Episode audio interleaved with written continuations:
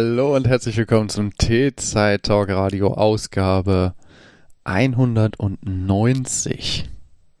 Es ist der Freitag, der 15. Juli 2022, ungefähr halb zehn und äh, mein Name ist Johannes und mir so virtuell gegenüber der Jan David. Hallo. Hi. 190, nicht schlecht. 190, ja. Hm. Ähm, am besten ist es immer noch während dem Vorspann nochmal so einen richtig dicken Hustenanfall zu kriegen. Hm, ja, dann habe ich bis hierher gehört, trotz Mute. Quasi bis vom Kreisbergstraße bis ins im Frankfurter Raum hat man den äh, gehört. Obwohl ich die Fenster zu habe. So kann's gehen, ne? Hm. Oh. Ja, der, wie eben schon besprochen haben in der Pre- Pre- Pre-Show, Mhm. der Spotify-Deal wartet. Also, Exklusiver Huste jetzt auf Spotify. oh Gott, nee. ja, ja, Da müsste schon eine, echt eine Menge Geld fließen, dass man das macht. Also, dass ich mich dann zur Ruhe setzen kann. Dann, das, dann lass ich mit mir darüber reden, aber echt? Naja. jetzt hast du gerade unseren Preis leider sehr gedrückt durch diese Aussage. ah, die machen es auch für weniger. Ah, okay. Man muss ja erstmal ins Gespräch kommen. Nein, nein. Muss immer gleich klarstellen, unter einer Sofortrente bis zum Lebensende macht man es nicht. Das kommt drauf an, was du unter Sofortrente verstehst. 10.000 Euro im Monat? Ja. Also netto. Aha. Pro Person. Dass ich halt nicht mehr richtig arbeiten muss. Nur noch so pretenden. Nee, dass ich da auch nicht mehr pretenden muss. Ach so. ah, okay, ja, das ist eine ganz neue Form von Arbeit, ja. Einfach alle zwei Wochen hier so ein Genöle aufnehmen und dann die restlichen zwei Wochen halt Eier schaukeln und in der Sonne liegen. Aha. Genöle. Ich glaube, für Genöle kriegst du den Spotify-Deal. Ja, eben. Müssten es dann natürlich krass umstellen, so diese, äh, dieses akademische Geschwafel, was wir immer ablassen, das ist natürlich da, da kriegst du die 13-Jährigen natürlich nicht. Ah, ja. Ich weiß nicht. Müsste man einen Spotify-Podcast hören, um rauszufinden, was eigentlich bei Spotify so geht, aber Da war wieder das Problem, das hört ja keiner. Kann es muss ja irgendwer hören. Irgendwie generieren die ja Geld, was sie dann wiederum den Leuten zuschieben. Also ist ja. Ja, die generieren Geld durch ihre Subscriptions, das heißt ja nicht, dass es irgendjemand Ja. hört. Ja, okay, aber. Die Subscriber sind ja wegen der Musik da, das mit dem Spot, mit diesem Podcast, das ist ja, Ja, aber das ist ja jetzt hier nicht Jamba-Abo, äh, sondern du kommst ja raus. Also Leute benutzen den Dienst ja wahrscheinlich auch. ja, ja, aber die haben den Klar, ja sowieso. Abo-Dienst immer so und so viel Prozent Leute, die irgendwann mal auf Abonnieren geklickt haben und dann, keine Ahnung, Ihr Passwort vergessen oder so. Abonniert und Passwort vergessen. Und zu dumm für den Reset. Alles schon gehabt. Das ist eigentlich kein schlechtes Geschäftsmodell, ne? Machst du so einen Dienst, wo man das Passwort nicht zurücksetzen kann und änderst auch mal automatisch die Passwörter nach Ablauf der, der Abo-Periode. Äh, ich glaube, da gibt's im Strafgesetzbuch einen Abschnitt zu. Nee, wir müssen einfach nur sagen, dass es. Unter B. nee, nee, nee, nee. Das siehst du falsch. Ähm, wir müssen da einfach nur Krypto oder wahlweise Blockchain mit dran schreiben. Dann ist das ja Äh. unreguliert. Web 3. Oder so, genau. Dann ist das ja unreguliert und dann. Das ist doch die äh, heilige Trias. Krypto, Blockchain und Web 3. Was mit NFT? Äh, ja, ach so, das, ja, das ist sowieso. Äh, die Trias wahrscheinlich Krypto, NFT und, und äh, Web3, äh, nee, und Block, nee, äh, Moment. Ja, muss sich schon für eins entscheiden. Blockchain oder Krypto. Geht nicht beides. Vater, Sohn, Heiliger Geist, NFT, Äh, das ist Blockchain. halt Vielfaltigkeit. Das passt auch. Irgendein, irgendein religiöses Geschwafel halt, was weiß ich. Krypto-Veranstaltungen sind ja auch so ein bisschen religiös. Bisschen. Ganz klein wenig. Ja. Ja. Das ist ja schwer abgeglitten. Ah, passt schon. Ähm, Mhm. hm? Äh, willst du zurückleiten? Mein, mein äh, Kapitelmarkenfinger hovert schon. Ich warte, dass Der du anfängst. schon, okay, dann lass mal zurückleiten. Ähm, ich habe, wenn man einen Mac benutzt, Wer macht denn sowas? es gibt Leute, die tun das. Ich, ich weiß, es sind von unserer Hörerschaft nicht viele, also es dauert auch nicht lang. Tut auch gar nicht weh. Ähm, kann man, gibt es mehrere sogenannte äh, Launcher, heißt diese Softwareklasse. Und zwar so das kleine Programm laufen im Hintergrund, kann man so eine Tastenkombination festlegen. Wenn man die drückt, kommt so ein kleines Fensterchen. Mhm. kann man was eintippen. Und das schlägt einem dann zum Beispiel Programme vor, die man installiert hat. Also, keine Ahnung, ich will jetzt schnell meinen Browser starten. Ich drücke diese Tastenkombination, tippe hier irgendwie so SAF ein und Safari wird da schon vorgeschlagen, drücke Enter, wird gestartet. Damit kann man sehr schnell einen Computer mit der Tastatur bedienen. Man kann nämlich noch viele andere Dinge tun, außer nur jetzt ein Programm starten oder so. Zum Beispiel Dateien finden. Ähm, mal, bei mir durchsucht er auch noch die, die Lesezeichen im Safari. Äh, das Ding tut noch vier Millionen andere Dinge. Man kann schnell auf bestimmte Suchmaschinen zugreifen. Ich kann jetzt hier eintippen Amazon oder nur AMA und dann ergänzt er mir schon Amazon und dann kann ich gleich auf Amazon was suchen oder was weiß ich nicht, was alles für Diensten. Ähm, für so die bisschen fortgeschritteneren Anwendungsfälle gibt es dann bei dem Alfred, von dem ich jetzt gerade spreche. Es gibt verschiedene Software, also es gibt Alfred, es gibt aber auch Launchbar zum Beispiel. Ähm, das funktioniert ein bisschen anders. Ich habe es nie so richtig kapiert, wie es funktioniert. Gibt's da nicht noch eins? Silver, irgendwas? Gab's da nicht noch irgendwas? Es gibt den Silver Searcher, das ist aber ein Kommandozeilentool. Hm. Es gibt noch mehrere andere. Auch gibt- für Linux gibt es solche, es gibt auch für Windows solche, aber ich habe halt nur Macs. Gibt auch noch äh, Spotlight. Ja.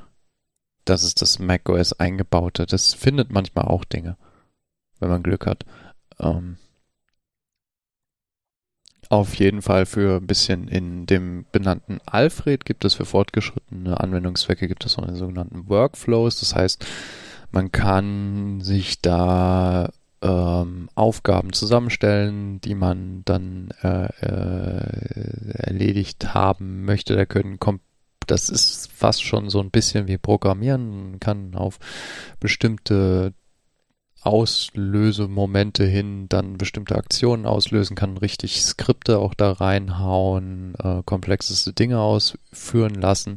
Wenn man sowas nicht selber sich ausdenken will, gibt es da auch ähm, äh, eine Sammlung im Internet, in der man alle möglichen Kram findet. Wie komme ich jetzt überhaupt auf Alfred? Äh, die haben diese Woche ihre Version 5 veröffentlicht und haben damit ihre Software nochmal ein gutes Stück weiterentwickelt. Die Alfred 4 kam 2019 raus. Mhm. Weiß ich so gut, weil äh, ich bisher denen immer Geld gegeben habe, wenn da was rauskam. Denn ähm, die Software hat bisher zumindest nicht viel gekostet. Mhm. Ich weiß gar nicht, was sie momentan kostet. Single License 34 Groß Great British Pound. Großbritannische Dollar. Ja. ähm, das ist teurer als bisher, Echt? aber die Inflation hält nicht auf, ja. Ich habe, glaube ich, mal 30 Pfund für die sogenannte Mega Supporter Lizenz bezahlt. Hm.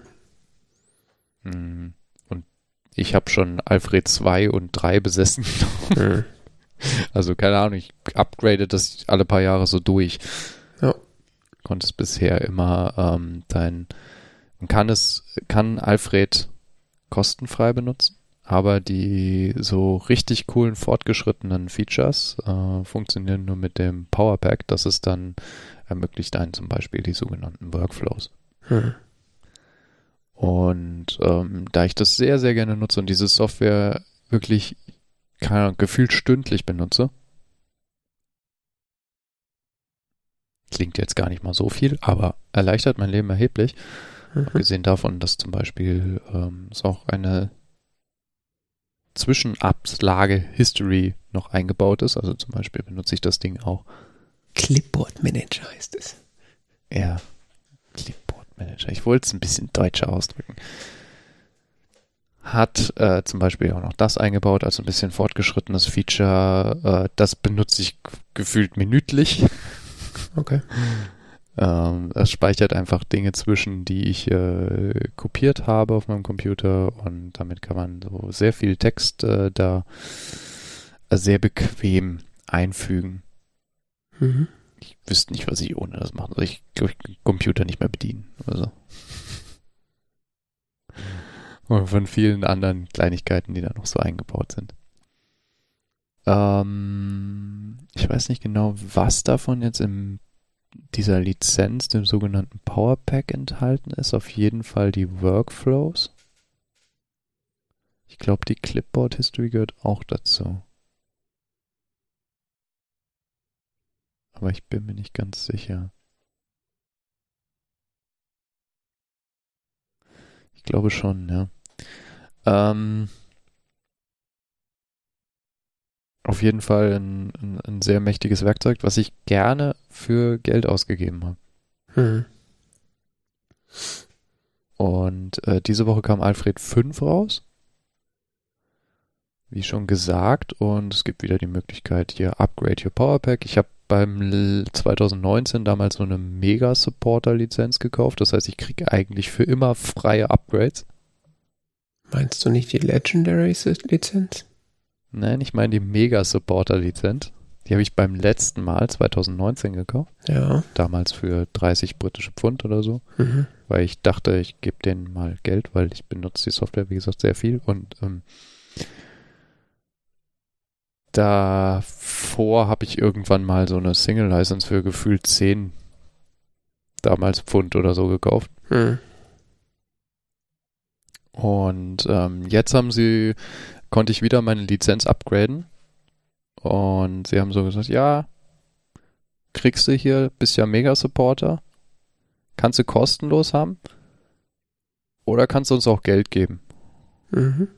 Dann konnte man so schön auswählen, so 0 äh, Pfund, 5 Pfund, 10 Pfund, 15 Pfund, keine Ahnung. Ich habe irgendwas, ich habe glaube ich 10 oder sowas nochmal angeklickt, ähm, weil ich das letzte Mal vor drei Jahren den Geld gegeben habe und dachte ich so, an sich hat es den Wert erfüllt, den ich ihnen damals bezahlt habe.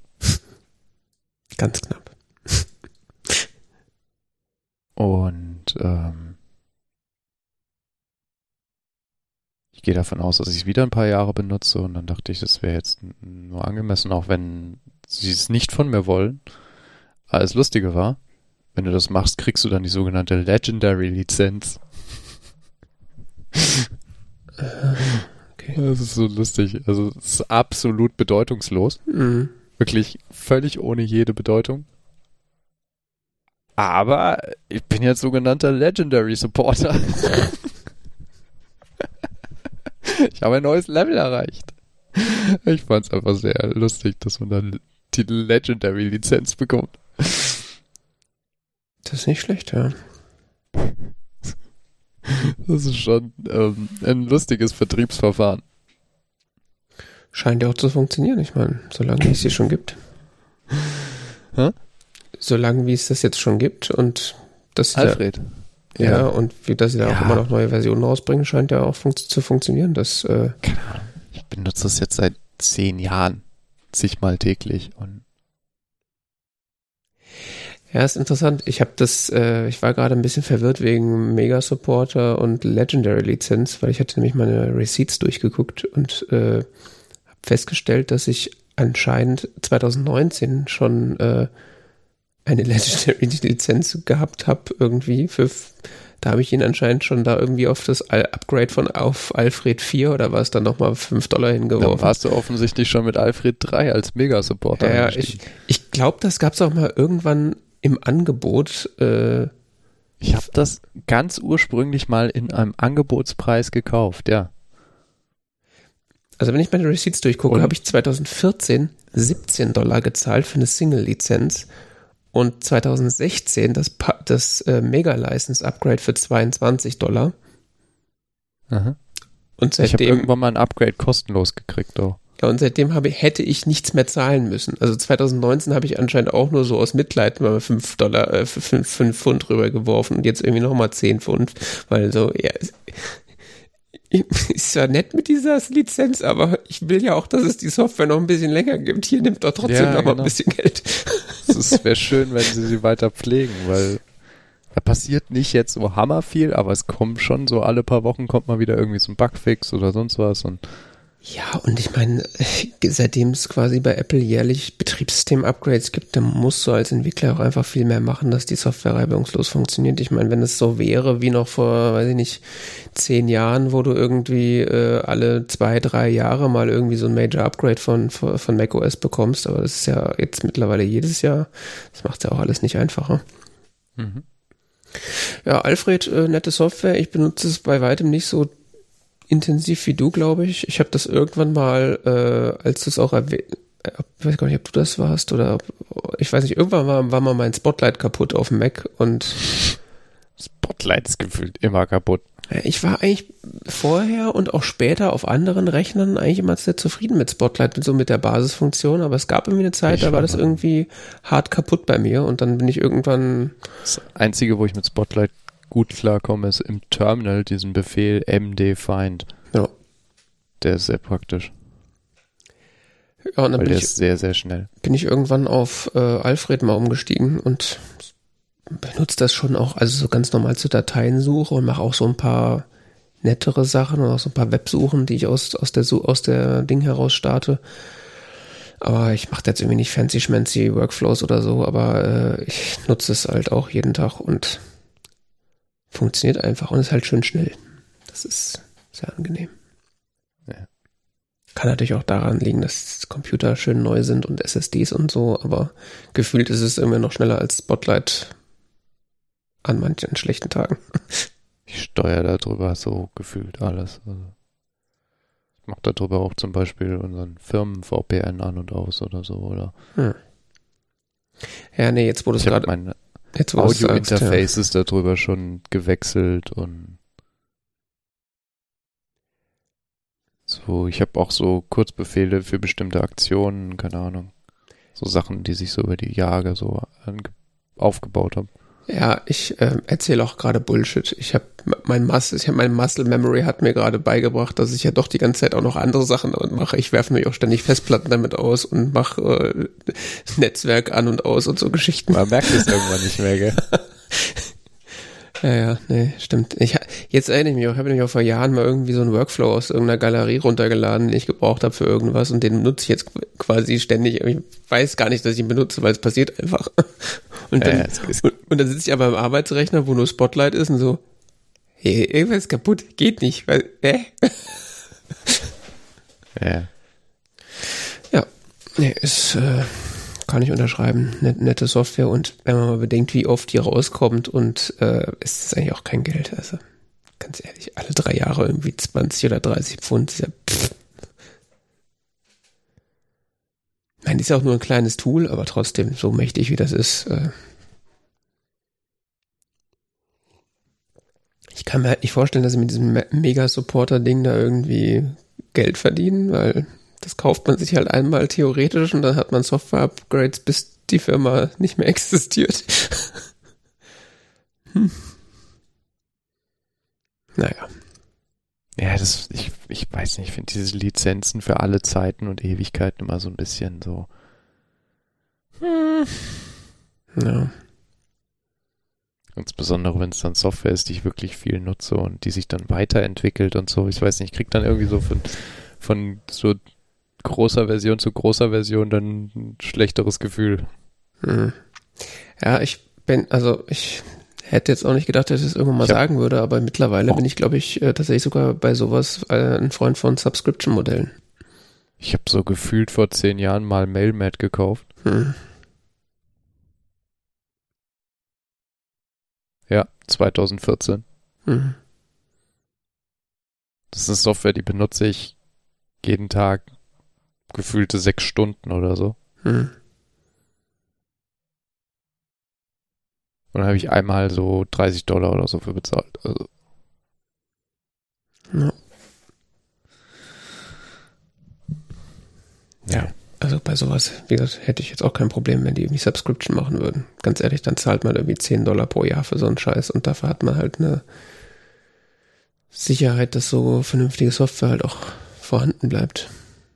Mache ich ja auf dem iPhone auch, also für meinen. Ja, dafür ist den anderen Nachteil, dass sich dann eben so diese Subscriptions häufen. Gerne mal einen Überblick verliert, wie viel man da jetzt tatsächlich pro Jahr bezahlt. Ja. Sie hier eine Subscription und da und da und hier noch ein Abo und was weiß ich nicht was und so. Ja. Nun gut. Ähm, anderes Apple-Gedöns. Hm. Hardware-seitig. Du wolltest über AirPods reden. Äh, ich habe mir vor, ich glaube, fast sechs Monaten, nee, so lange war es noch nicht, vier Monaten, habe ich mir neue AirPods gekauft. Mhm. Äh, ich hatte vorher die Basis AirPods zweite Generation. Ähm, die liegen hier auch noch, äh, sind auch eigentlich top in Ordnung, nur der Akku war ein bisschen schwach und äh, ich habe das bei dem Paar davor auch schon gemacht, dass ich die dann, bevor sie quasi, äh, bevor der Akku zu schlecht geworden ist, äh, dann verkauft habe. Das werde ich mit denen dann auch machen. Also sie, sie halten tatsächlich noch irgendwie von den äh, beworbenen viereinhalb Stunden halten sie irgendwie noch drei Stunden oder so. Also ist immer noch, kann man immer auch sehr gut benutzen. Ähm, ja, aber die neueren haben halt äh, doch mal deutlich längere Akkulaufzeit, also nochmal tatsächlich eine ganze Stunde mehr, was tatsächlich ganz nett ist. Und äh, vor allen Dingen der Hauptgrund, der mich dann tatsächlich äh, zum Up der mich dann überzeugt hat, da mal ein Upgrade zu kaufen, ist äh, die Qualität beim Telefonieren.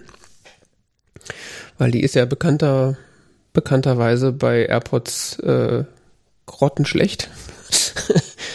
Und äh, wenn man den Foren und Wikis im Internet Glauben schenken darf, hat Apple irgendwie mit den AirPods Pro irgendwann mal am, am Codec fürs Telefonieren rumgedreht und da irgendwas Vernünftiges gemacht, dass man tatsächlich mit AirPods Pro einigermaßen sinnvoll telefonieren kann, dass man erstens auch verstanden wird und nicht wie scheiße klingt. Mhm. Und äh, es scheint so, dass ja, in den drehen da ja schon länger an den Codecs. Also es ist ja schon nicht mal der Standard Bluetooth-Codec, den sie da machen bei den alten AirPods, nicht mal bei der ersten Generation. Ja, ja, aber der war halt vor allen Dingen so Low Latency. Die Low Latency Variante, die halt zum Telefonieren benutzt wird, war halt so schlecht aufgelöst, dass je nach App dann da auch wirklich nur Garbage rauskommt. Ja, aber was man ja kennt bei Bluetooth-Kopfhörern ist, dass wenn ein Telefonanruf kommt, schalten die plötzlich so um. Mhm. Und man hört wirklich so auch bei den Stimmen, die ankommen, so knarzen und es ist blechern und wirklich deutlich schlechtere Audioqualität, was ja daran liegt, dass er das Bluetooth-Profil von Musikübertragung auf Telefonieren umschaltet und das eben nur vorsieht, dass Ton soll halt blechern übertragen werden. Ja. Obwohl vielleicht mehr möglich wäre technisch. Genau. Und da und das haben sie ja von das haben sie ja von Anfang an schon umgangen und irgendwelchen anderen eigenen Kram da gemacht. Genau, also beim Telefonieren hat man die anderen Leute eigentlich immer sehr gut gehört, da hat sie diesen Effekt nicht, aber es war halt immer noch deutlich schlechter, was von dir, wenn du als Airport-User telefoniert hast, was von dir kam, war immer noch deutlich mhm. schlechter als äh, Leute, also als wenn du jetzt einfach das Billo mitgelieferte Kabel-Headset benutzt hättest. Äh, das jetzt noch mitgeliefert bei iPhones? Ich habe seit zwei Jahren kein iPhone mehr gekauft. meine hatten noch eins dabei, ja. ich, ich glaube, mhm. beim neuesten, ich bin mir nicht mehr sicher, aber ich habe die ja auch so gefühlt im Zehnerpack rumliegen. Also ja, keine Ahnung. Die Earpods, nicht die genau. AirPods, sondern die Earpods. Ja, ja, genau. Die mitgelieferten heißen Earpods. Genau. Äh, da ich aber tatsächlich sehr gerne mit den AirPods telefoniere und äh, das tatsächlich auch einigermaßen regelmäßig mache, äh, also vor allem so FaceTime-Anrufe hasse ich immer wie die Pest, wenn, wenn man dann da mit per Lautsprecher telefonieren muss und erstens alle mithören müssen und Nebengeräusche das irgendwie dann auch unterbrechen und so weiter. ähm, Genau, und dann hat sich das Upgrade da entsprechend angeboten, weil Apple, wie gesagt, bei den AirPods dritte Generation den Bluetooth-Codec verwendet, den sie wohl auch bei den AirPods Pro verwenden, der äh, tatsächlich sehr annehmbar klingt beim Telefonieren. Also auch bei mir im Arbeitskontext äh, kenne ich Leute, mit denen ich viel telefoniere, die die benutzen und die klingen tatsächlich okay. Also nicht so gut wie jetzt mit einem vernünftigen kabelgebundenen Headset, aber so, dass es einem auch nach mehreren Stunden nicht auf die Nerven geht. Ja, und dann habe ich mir die gekauft und äh, bin da sehr zufrieden, was das angeht. Also ich nutze die jetzt tatsächlich sehr viel zum, zum Telefonieren und so und ich habe seitdem nicht mehr von der Gegenseite gehört, so, hä, ich verstehe dich nicht, du klingst so komisch, ist gerade schlecht, so, äh, ist einfach weg. Ist jetzt so, man kann damit jetzt einigermaßen ordentlich telefonieren.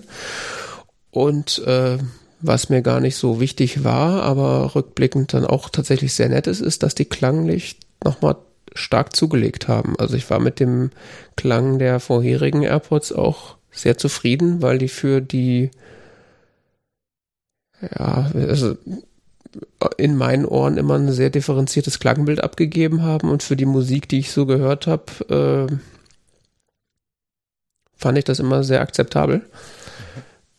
Ähm, und tatsächlich haben die mit der dritten Generation nochmal so ein paar Frequenzen im, im mittleren Bassbereich äh, dazu bekommen, die ich hätte ich jetzt nicht gebraucht, aber da sind sie jetzt und vor allem viel wichtiger, äh, sie stören nicht. Also was ich halt bei anderen Kopfhörern immer kritisiere oder was mich dann schnell nervt, ist, wenn halt der Bass entsprechend bei den Kopfhörern vorhanden ist, dass er halt dann so ausgespielt wird, dass er schnell Überhand nimmt oder halt tatsächlich dann ablenkt von dem Hauptklang sozusagen. Also das dann so färbt, dass es nicht mehr schön ist. Und äh, der wird da tatsächlich sehr akzentuiert eingesetzt und auch im, im äh, in den anderen Frequenzen klingt es meiner, meines, meinen Ohren nach immer noch, noch ein bisschen feiner als vorher und äh, klingt, wie gesagt, akzeptabel bis äh, ganz ordentlich für so kleine Kopfhörer. Und ich nutze die eigentlich so den ganzen Tag und in meiner Freizeit immer mal wieder und höre damit auch tatsächlich gerne Musik. Also das ist schon schon nett. Einziges Manko so ein bisschen ist, dass die, also die, was heißt ein Manko? Sie haben eine neue Passform, also sie, die haben sich ja optisch äh, oder von der Form her nochmal deutlich verändert. Die AirPods 1 und 2 sahen ja, sehen ja quasi aus wie die EarPods, nur ohne Kabel. Mhm. Und die sind jetzt nochmal ein bisschen kürzer geworden, haben einen kürzeren Stil sozusagen und ähm, auch die, die Hörer selber sind, haben eine andere Form und sitzen jetzt tatsächlich nicht mehr so gut in meinen Ohren. Äh, das haben die alten auch schon nicht. Also ich hatte beim linken immer so Probleme, wenn ich jetzt irgendwie wenn ich den Kopf so sch sehr schräg gehalten hätte, wäre wär der linke mir manchmal rausgefallen. Was ich halt auch nicht mache, dann passiert das nicht. Und das ist jetzt bei dem, bei den neuen noch ein bisschen mehr, wobei ich auch das Gefühl habe, dass es besser geworden. Ich gucke, meine Ohren haben sich irgendwie angepasst. also, ich habe das manchmal, wenn ich, wenn ich, äh, weiß ich nicht, irgendeinen Schrank in Bodennähe irgendwie aufmache und den Kopf so sehr weit runterbeuge, dass manchmal der linke so das Gefühl habe, dass er rausfällt. Da muss man dann halt aufpassen, aber ansonsten äh,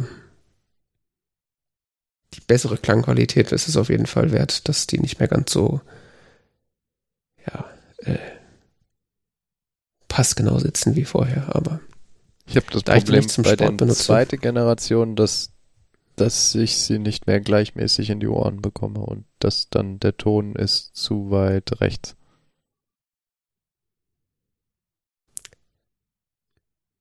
Okay, das heißt, eins deiner Ohren ist so geformt, dass der andere nicht so tief reingeht, oder? Es ist irgendwie nicht so gut abgeschlossen oder so. Es passt nicht mehr richtig.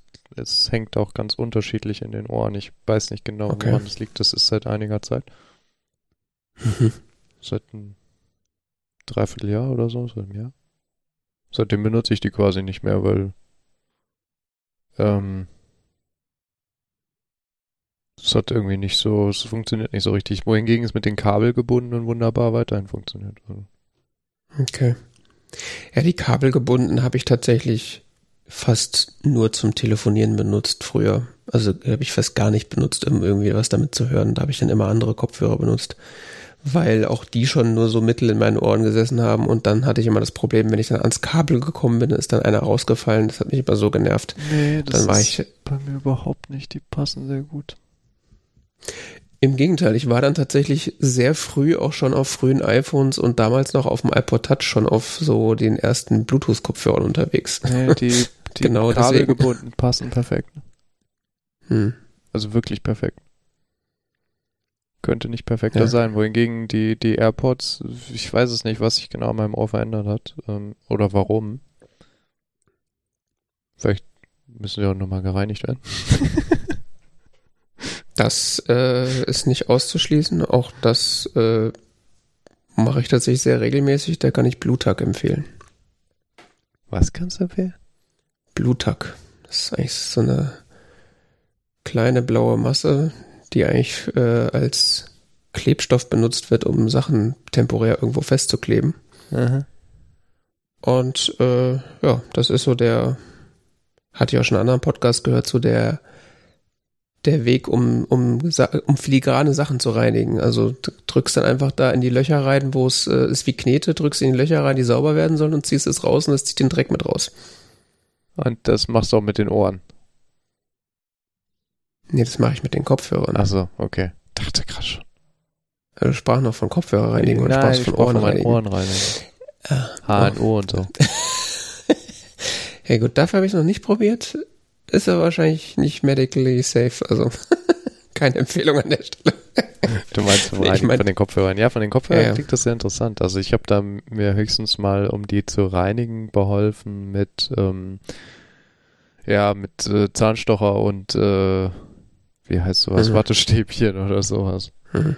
Ja, ich habe da früher auch mit irgendwie irgendwelchen Läppchen und, und Desinfektionsspray irgendwie das probiert, aber das Problem ist, du drückst halt den Dreck dann halt durchs, durch die Dinger, äh, Gitter, ne? Gitter dann halt einfach nur rein und dann Mhm. hast den Dreck halt an der anderen Seite, aber er ist halt immer noch da und verstopft im Zweifelsfall die, die äh, den, den Klangraum und damit klebt es halt fest und ziehst es halt raus und ja, es funktioniert sehr gut. Also wenn man das äh, B-L-U-T-A-C wird es geschrieben, Blutag. Kriegst du irgendwie so einen Streifen oder so für 10 Euro oder so und so reißt dir ein Stück ab und das hält für 100 Jahre. Also ich habe literally so einen ganzen Streifen, wo eine Ecke abgerissen ist, in, in der Schublade liegen. Dauerplastische Klebemasse. Genau. Gibt's auch von anderen Firmen, von Patex hatte ich das auch gesehen, glaube ich. Ja, es scheint kein Name zu sein. Kein, kein Markenname mehr zu sein. Blutag? Doch, ich glaube schon. Black, Black Tuck? Blue Tuck? Blutag. Power Tuck? All Stick? Blutag is a reusable putty-like pressure-sensitive adhesive produced by Bostik. Tesa Tuck? Ja, ja. Gibt's von anderen Firmen auch, heißt. Gumfix? Oder auch White Tag? Uhu Putterfix? Mhm. Wobei das sind Klebepads. Aber äh, ja. Gibt so ähnliche. Ja. Interessant.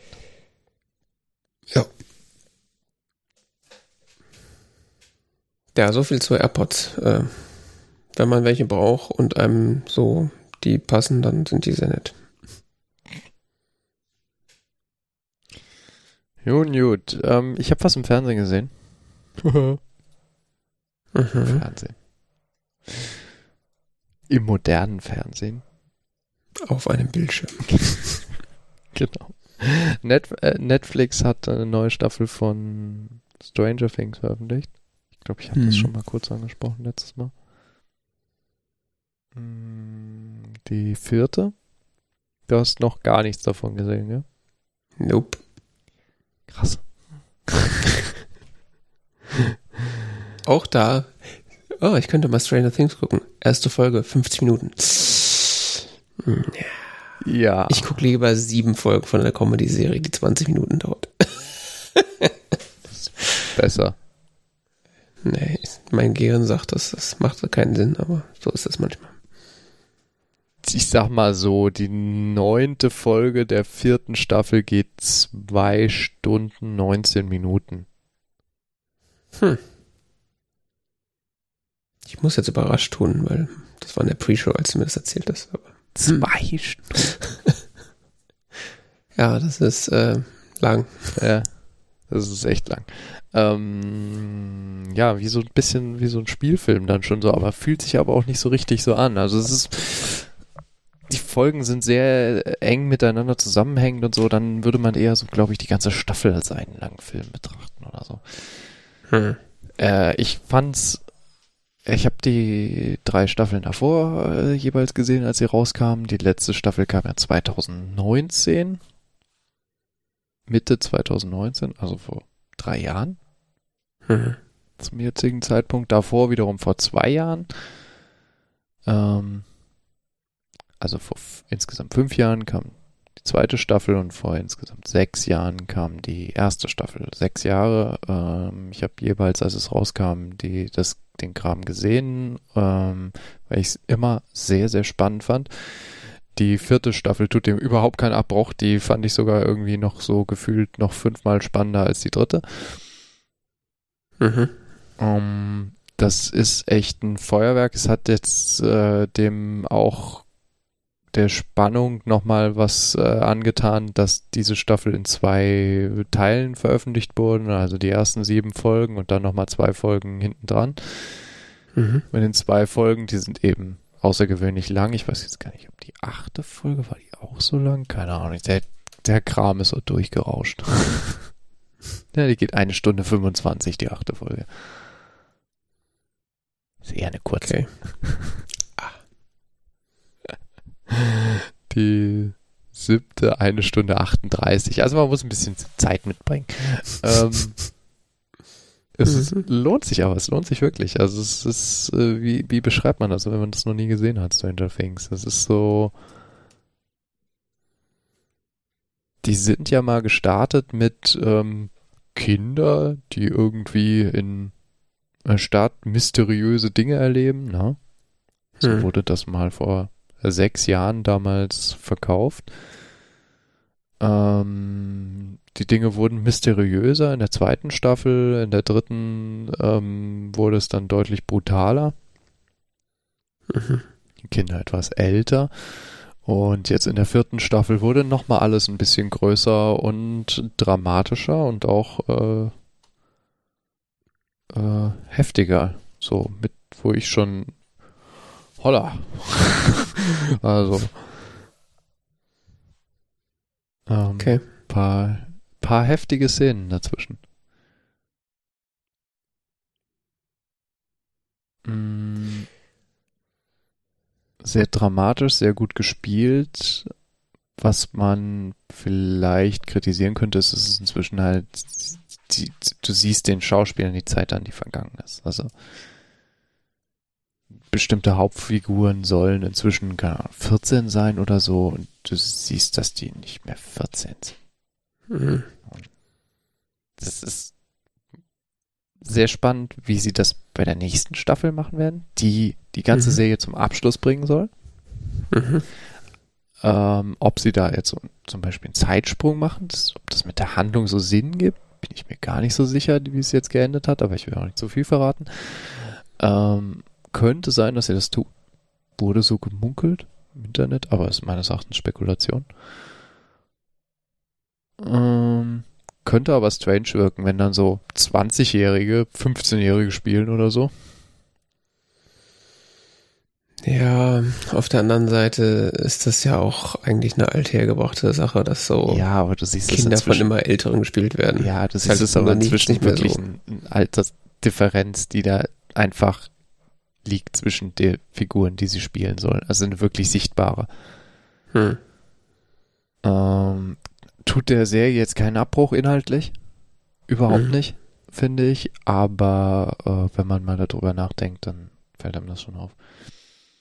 Mm, mal abgesehen von diesen jungen Leuten, die da den Hauptcast darstellen, ist natürlich die äh, ist ganz großartig Winona Ryder muss man einfach sagen.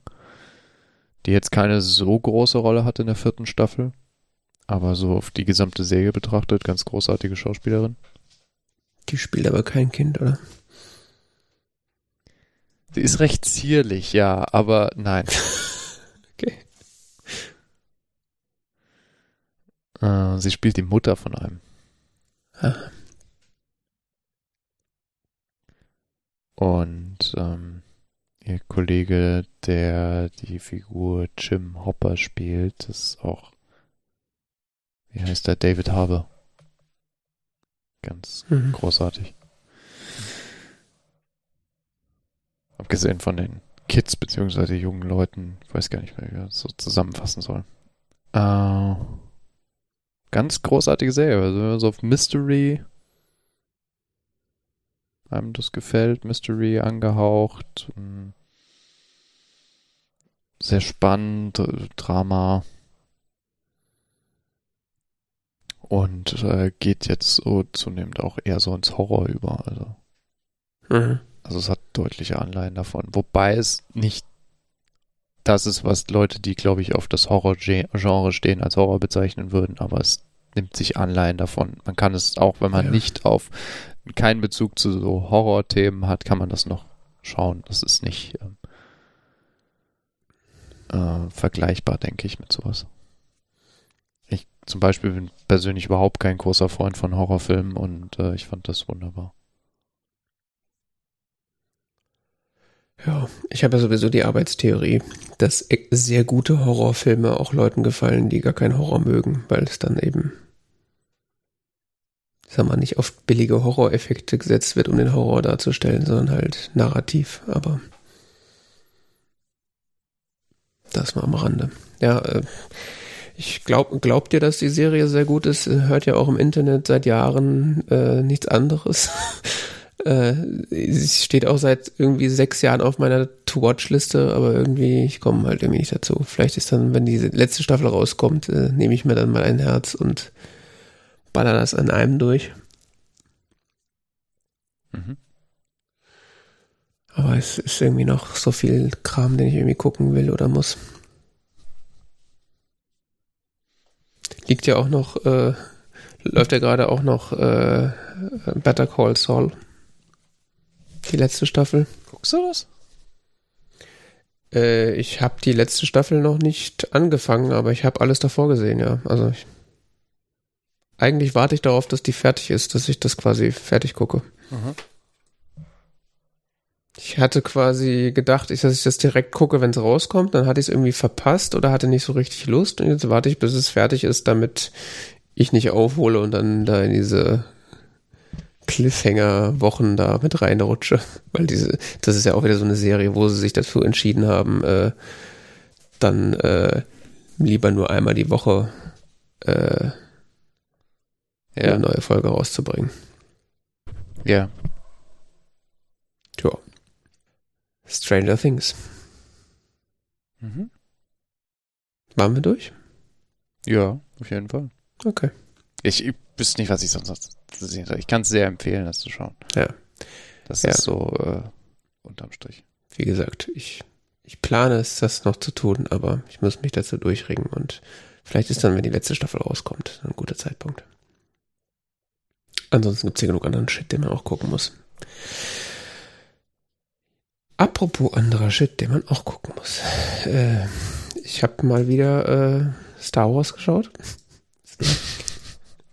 Schon wieder. Ich habe hab da, glaube ich, die letzten Monate so eine Obsession entwickelt.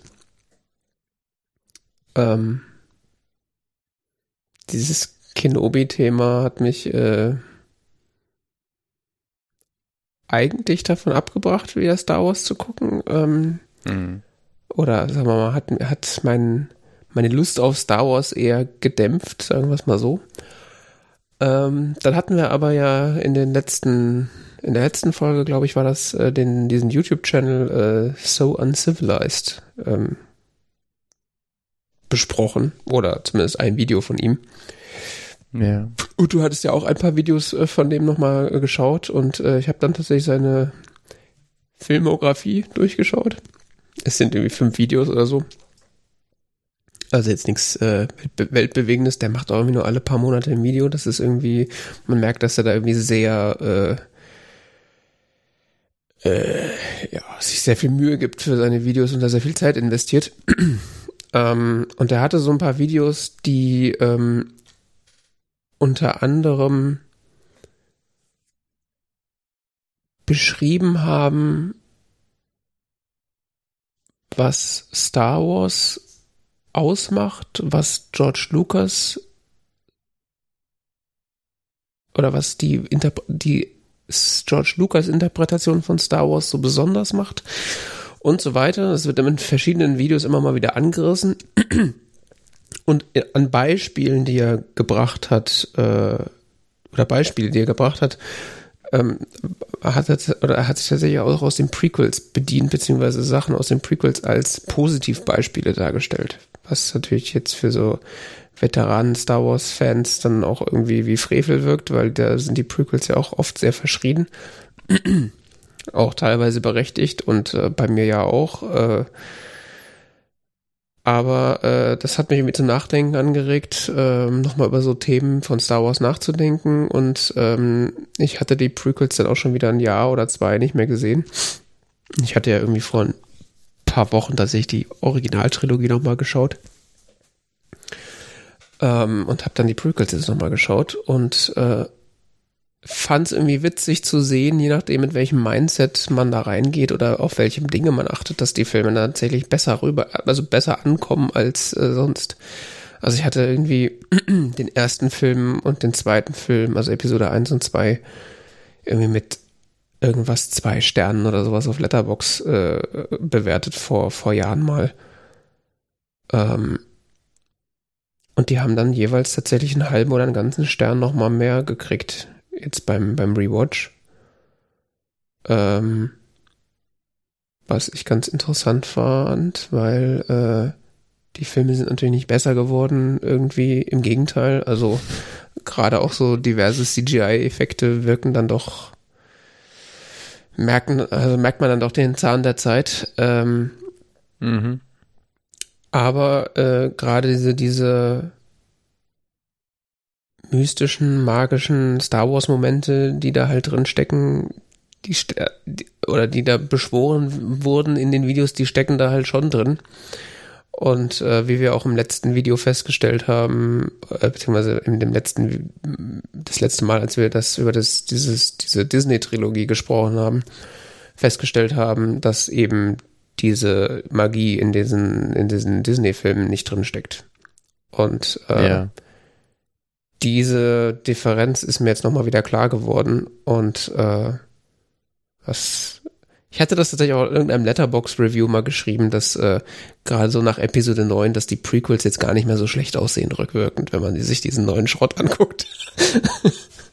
also tatsächlich die, die, schafft, hat es, hat es George Lucas dann doch geschafft, irgendwie diesen Star, diesen Star Wars ja, diese, weiß nicht, diese, diese Magic und diese, diese, äh, ja, diese Magie, diese Welt halt irgendwie äh, ausstrahlt, auch in den Prequels mitzunehmen. Und ja. Äh, ja, wenn man dann halt über diese diversen narrativen Probleme und irgendwie komische Sachen hinwegsieht, sind das dann doch irgendwie irgendwo schon nette Filme. Also ich will sagen, ich habe irgendwo meinen Frieden mit den Prequels geschlossen. Es hat, hat äh, sehr lange gebraucht, beziehungsweise als ich die als sehr junger Mensch gesehen habe, fand ich die nicht so kacke. Im Gegenteil, ich glaube, den ersten Film, den habe ich so als junger, sehr junger Teenager, glaube ich, gesehen. Und da fand ich eigentlich ziemlich gut. Und der, also wenn man den ersten Film so alleine nimmt, ist das auch eigentlich ein, interessant, ein interessanter Film. Also er macht nur halt im Kontext dieser ganzen Erzählung fragt man sich halt so, warum erzählst du uns jetzt, was, warum sind wir hier drei Jahre auf Tatooine und gucken vier Stunden Podracing? Kommt zum Punkt. Aber so ich an sich. Ich mochte den sehr gerne. Ja, ja, ich mochte den als Kind auch, aber so in diesem Gesamt, in dieser Gesamthandlung fand ich ihn dann später irgendwie doof. Und jetzt fand ich ihn eigentlich wieder ganz gut. Ich weiß, wie hieß denn dieses? Ich hatte so ein Videospiel. Damals. Also ich fand Episode 1 damals ganz, ganz toll. Ja, Episode 1 war ja auch das erste Mal, wo man echte Jedi-Ritter gesehen hat, die echt gekämpft haben. Also so richtig gekämpft haben. Also dieser Kampf von Obi-Wan gegen Darth Maul, da, da, Ah, genau. also dieser finale Kampf von Obi-Wan gegen Darth Maul, da sitze ich noch heute davor und denke mir so, alter Falter. Das ist einfach ge geile Choreografie und das sieht einfach verdammt gut aus und es macht einfach Spaß, das zu gucken. Star Wars Episode 1, The Phantom Menace hieß das Spiel. Ja, wie der Film Also halt. exakt wie der Film. Ja. Und man spielte, wen spielte man eigentlich? Ich glaube, Obi-Wan? In so einem 3D-Ansicht, so von Mhm. Ja, so, so ISO, Ähm, wie heißt das? Von so ja, 3D so von, von oben so ein bisschen, ne? ja, 3D. Ja, Und ich erinnere mich. Das war, es war sehr, sehr cool, wie man sich da so durch, durch den Film so Schnetzelt.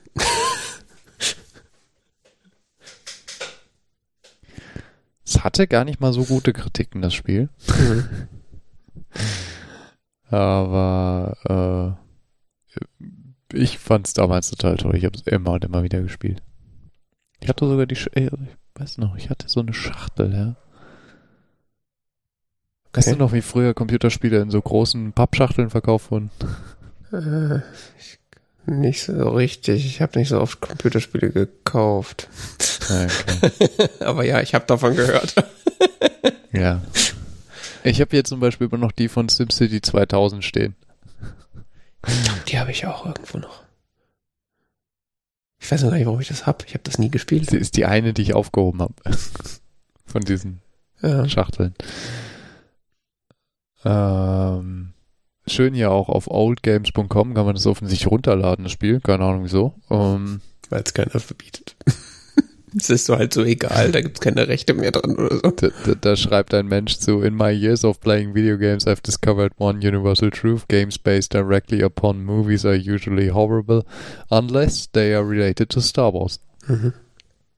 Ja, wollte ich auch gerade sagen. Das ist eigentlich so mit allen, wahrscheinlich mit allen Spielen, die halt so vom Film, auf dem Film basieren. Die sind eigentlich als Spiel gesehen kacke, aber wenn man den Film geil findet, machen sie trotzdem Spaß.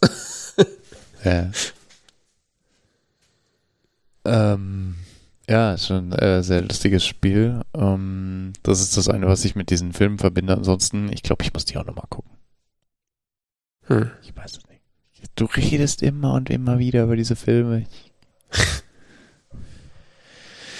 Ja, Ich habe die ja irgendwann mal gesehen, nochmal vor ein paar Jahren. Aber selbst daran kann ich mich nicht erinnern. hast du eigentlich die Disney-Trilogie nochmal geguckt? Nee, Das hat sie nämlich vor ein Ja, paar Monaten mal Teil. gesagt. zum Teil. Ja, hast du nicht, hast nicht weitergetraut, ne?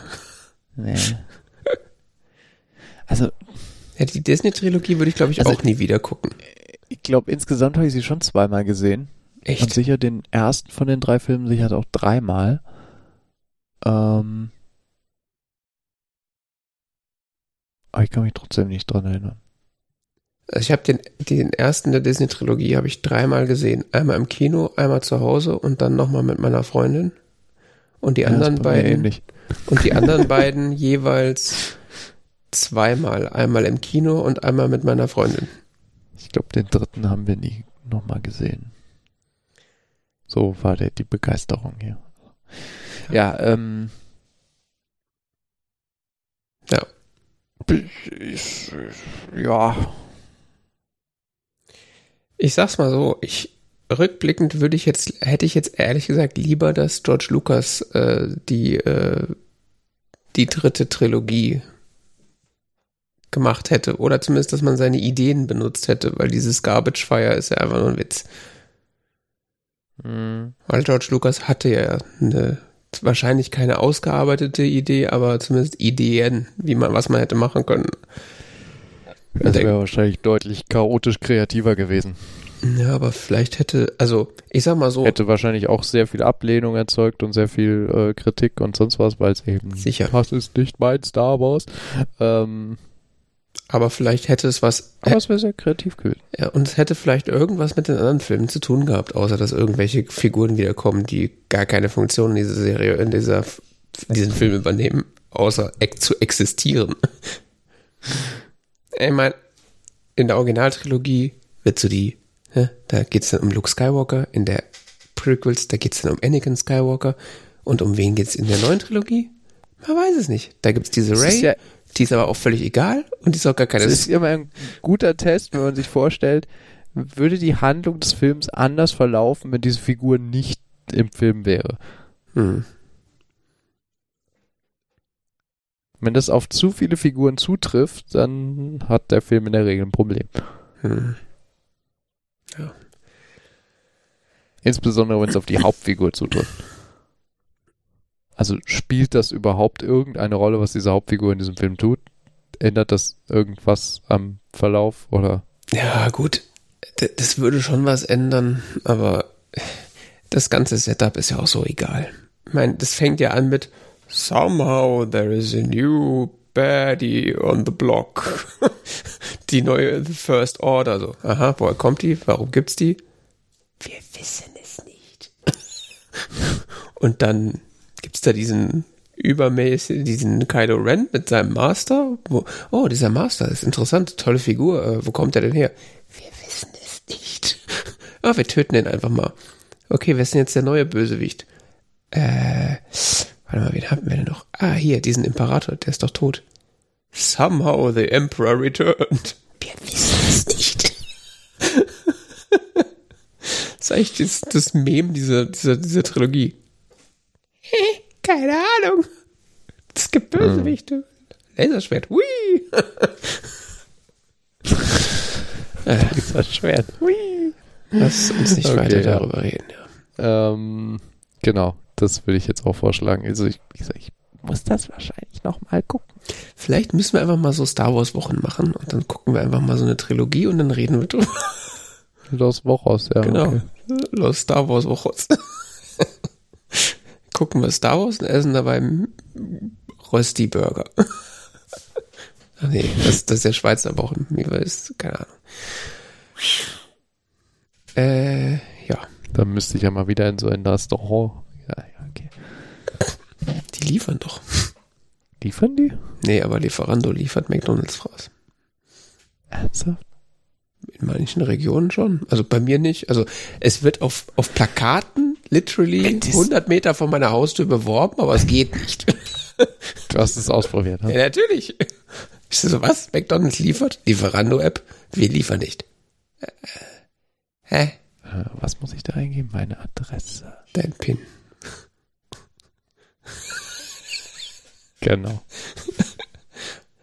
Dein, dein Handy-PIN und dein, und dein PayPal-Passwort. Burger, Indisch. Indisch bei McDonalds. Oh, Es gibt auch bei Pizzadienst schon Indisch. Das ist ja auch so ein bisschen eine Verschwörung, habe ich so das Gefühl. Alle Pizzadienste sind hier indisch. die sehen indisch aus, sind wahrscheinlich Pakistaner. KFC, äh, keine Lieferung. Er ist auch schon nach 10. Ich würde jetzt auch keinen Bucket mit Chicken essen, ehrlich gesagt. Also grund, grundsätzlich nicht und auch um die Uhrzeit nicht. how to get how to get heartburn. Kurz vorm Schlafen gehen, einen Eimer mit Chicken weg inhalieren. ich weiß auch nicht, Herr Warum Doktor, nicht? ich habe so Schmerzen. Hier McDonalds. Ich mache schon mal eine Kapitelmarke. Äh, Produkte dieser Kategorie können nur geliefert werden zwischen 10 und 3 Uhr. Es ist zwischen 10 und 3 Uhr, ihr Helden. Wahrscheinlich andersrum, zwischen 3 Uhr und 10 Uhr. Ich weiß. ja, genau. Nur zwischen 3 Uhr und 10 Uhr morgens kannst du bei McDonalds bestellen, weil Frühstück. ist halt so. So, Ja. Wir haben wieder Also so, Film so, geguckt. so lange nicht bei solchen äh, Läden. Was? Wir haben einen Film geguckt, ja. Taxi Driver haben wir gese- ge gesehen. Johannes hat sich lange gesträubt. Jetzt war es soweit. Sehr lange gesträubt. Ähm, von Martin Scorsese. Krass. Scorsese? Hm. Wahrscheinlich Scorsese, ja. Mhm. Bei den Amerikanern. Ähm, von 1976 mit äh, Robert De Niro in der Hauptrolle. Und äh, noch so ein paar anderen Gestalten. Einer äh, reichlich, Sehr jungen Jodie Foster. ich wollte sagen, einer reichlich unbekannten Kinderschauspielerin namens Jodie Foster. Kenne ich nicht. Okay. Ja, man kennt da schon einige. Albert Brooks, ähm, Harvey Keitel. Die sind schon auch noch bekannt. Ja. Worum geht's im weitesten Sinne? Die Erlebnisse eines Taxifahrers? Ja. Taxifahrer Travis Bickle, Veteran, Vietnam-Veteran, US Marine Corps, schwer Mhm. traumatisiert. Scheint Wahrscheinlich. so. Schwierig zu sagen. Also der Wikipedia sagt, er hat Post-Traumatic Stress Disorder und äh, ich sag mal so, er kann nicht schlafen, Frage, er hat Stimmen. Er, Ja, okay, die Schlafstörung, ja. Ja, er hat Stimmen? Er hat doch keine Stimmen. Weiß man's? Nein. Sagen wir so, er, er, er hat sehr, er hat Schlaf, hat so große Schlafstörungen, dass er sich dafür entschieden hat, nachts Taxi zu fahren. Und Er hat, er hat Schlafstörungen, ist in so einer bisschen existenziellen Krise, aber ansonsten äh, da keine ähm, wahren, für uns als Zuschauer wahrnehmbare Symptome. Nee, das ist ja auch, äh, also seine Innensicht wird zwar so ein bisschen ähm, preisgegeben, weil er immer wieder als erzählende Stimme auftritt. Und er sagt auch immer, dass, es, dass er irgendwie so ein bisschen so, stellt immer so existenzielle Fragen und äh, er verhält sich auch sehr merkwürdig Menschen gegenüber.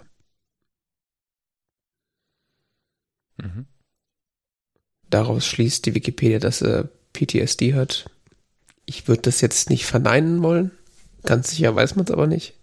Aber es würde einiges erklären. Kann damit zusammenhängen, sagen wir es so. Ja. Ähm, ja, er fährt nachts Taxi und ähm, in einem New York, was auch Mitte der 70er spielt, was sehr äh,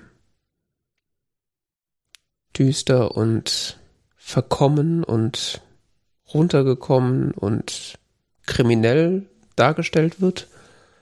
Mhm. Also Prostitution, äh, Überfälle und, und äh, Müll auf den Straßen liegt an der Tagesordnung. Mhm. Ähm, New York in den 70ern halt. ja, wird wahrscheinlich viel mit der Realität zu tun haben. Ähm, Äh, New York hatte schwierige Zeiten in den 70er. Und 80er. Und 90er. Bis Äh, Rudi so Giuliani, schwierig. bis Rudi Giuliani kam und die Stadt mal richtig aufgeräumt hat. Sagt, Giuliani, äh, sagt Rudi Giuliani. ja. Ich sag mal so, äh, das ist dieses äh, Bild von New York als diese superkriminelle Stadt äh, kommt nicht von ungefähr. Und es kommt wahrscheinlich aus den 70ern. Ich glaube, darauf können wir uns einigen. Mhm. Genau. Ähm, ja, Handlung des Films ist eigentlich schnell erklärt. Äh, Travis ähm, trifft eine Campaign Managerin eines Tages äh, oder eine Freiwillige, die ähm, an einer Presidential Campaign irgendwie teilnimmt, da irgendwie unterstützt und äh, die beobachtet er irgendwie von seinem Taxi aus mehrfach so stalkerhaft, bis er sich dann traut, sie irgendwie äh, zu einem Date zu fragen, aus, äh, ja, sie zu fragen, ob sie auf ein Date gehen möchte. Und sie gehen dann irgendwie auch auf anderthalb Dates und dann ist sie irgendwie ein bisschen verstört, als er sie in ein Pornokino schleppt. ähm, oder was das auch immer sein sollte. Ähm, Das ist ein Pornokino, ja. ist dann, sie ist dann wenig begeistert, er versteht das nicht so ganz und dann treffen sie sich auch eigentlich nicht wieder, außer dass er nochmal bei ihrem Arbeitsplatz vorbeikommt und sie zur Rede stellen möchte, warum sie denn sich nicht mehr mit ihm treffen möchte. Kann er sich nicht erklären. Ganz komisch. Ähm, auf seinen Fahrten äh, mit dem Taxi trifft er auch sehr viele sehr merkwürdige Gestalten und äh, unter anderem begegnet ihm dann eines Tages die ja, Kinderprostituierte, gespielt von Jodie Foster namens Iris, die eigentlich in sein Taxi steigen will, um äh, von ihrem Pimp wegzukommen, wahrscheinlich. So zeichnet sich die Situation ab für den Zuschauer. Der zehrt die dann wieder aus dem Taxi raus und Travis fährt weg und er trifft er sie dann später nochmal wieder. Und da wirkt sie dann nicht so, als ob sie weg möchte, aber ja, spricht dann mit ihr unter, unter der Prämisse, also er, er, er erkauft sich 15 Minuten Zeit mit ihr, äh, unter der Prämisse, mit ihr Sex zu haben, hat das da nicht und äh, spricht eigentlich nur mit ihr und möchte sie, äh, versucht sie irgendwie aus diesem Pfuhl rauszubekommen, aber sie scheint da irgendwie nicht dran interessiert zu sein. Er trifft sich dann auch nochmal später mit ihr zum Frühstück und spricht mit ihr über ihre Situation. Parallel äh, entwickelt sich so eine Radikalisierung von Travis. Er fängt an, sich mit Waffen auszustatten, äh, fängt an, sich zu, äh, äh, fängt an zu trainieren. Er nimmt eigene Aussage weniger Tabletten. Er scheint auch irgendwie tablettenabhängig zu sein. Ähm, ja, und übt vor dem Spiegel diverse Moves mit seinen Pistolen und äh, inklusive der berühmten Szene äh, Are you looking at me? Äh, steht dann vom Spiegel und redet mit sich selber und tut so, als wäre ein harter Kerl. Ähm, ja, er zeigt insgesamt so ein bisschen so psychotisch schizophrenes Verhalten. Mhm. Genau. Ähm, das, also diese beiden Stränge, also einmal dieses Treffen dieser Kinderprostituierten und äh, dieses diese dieses äh, ja immer extremer werden äh, läuft so ein bisschen parallel. Äh, das, Extre das extremer werden hat dann auch so interessante Höhepunkte, dass er anscheinend versucht, den Präsidentschaftskandidaten zu äh, töten. Motivation. Ja, den Kandidaten für die Kandidatur der Demokraten in dem in dem äh, Jahr. Für den seine Flamme halt äh, Werbung macht. Mhm. Ja. Ja, es ist nicht so ganz klar. Also der, er stattet sich aus mit, mit Waffen und geht dann hin zu diesem, zu einem Wahlkampf-Event und fasst sich quasi an die, an die Waffe unter seinem Mantel, wird dabei beobachtet äh, vom Secret Service. Sie fangen an, ihn zu verfolgen. Ja, es passiert nichts weiter, er läuft davon und, und grinst vor sich hin. Ne? Hm. Es äh, passiert nicht so richtig was. Ja, kann irgendwie so als Provokation gesehen werden. Auf der anderen Seite weiß man nicht, ob das vielleicht auch ernst gemeint war. Im folgenden Szene fährt er dann, einer der folgenden Szenen fährt er dann eben zu dem äh, Etablissement, mhm. wo Iris arbeitet und äh, der schießt ihren, ihren Pimp und den Vermieter und noch ein paar andere Leute. Ähm, ja, ist irgendwie so. Habe ich nicht so ganz kapiert, wer der andere Typ ist, ob das einer ihrer Kunden ist oder ob das irgendwie der quasi Vorgesetzte von ihrem Zuhälter ist. So, so. habe ich so das verstanden. Hab ich da nicht, ja, so habe ich das nämlich auch verstanden. So steht es aber nirgendwo im Internet, aber ich habe es im Film so verstanden. Also wir so, ein Typ, der genauso aussieht, geht halt vorher zu dem Pimp hin und nimmt ihm quasi das Geld ab, was er verdient hat. Und ja. ein ähnlicher Typ äh, oder der gleiche ist dann halt mit Iris auf dem Zimmer. Ja, genau. Und dann gibt's noch diesen, dann ähm, werden die halt eben alle erschossen, zusätzlich zu dem Vermieter von den Zimmern für die Prostituierten. Mhm. Ähm, es ist recht blutig am Ende, recht brutal. Äh, Travis wird schwer verletzt, überlebt das aber. Mhm. Und zum Schluss des Filmes sehen wir ihn, wie er wieder als Taxi arbeit, als Taxi-Driver arbeitet und ähm, er als Held gefeiert wird für seine Befreiung einer kind Kinderprostituierten und sein, Mhm. sein heldenhaftes, äh, wehrhaftes Auftreten. Und der Film lässt einen ein bisschen ratlos zurück. Mhm. Allerdings. Was zur Hölle geht ja ab? Mhm.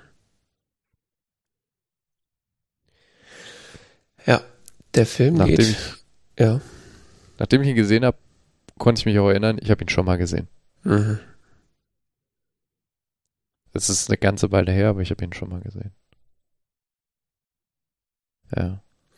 Ja, der Film geht mehr oder weniger exakt zwei Stunden. Die Handlung bedarf eigentlich nicht zwei Stunden. Ähm, Ich fand den gar nicht langweilig. nein, nein, nein, nein. Ich fand den da- wirklich spannend. da- ich habe den so richtig so am Stück mehr äh, so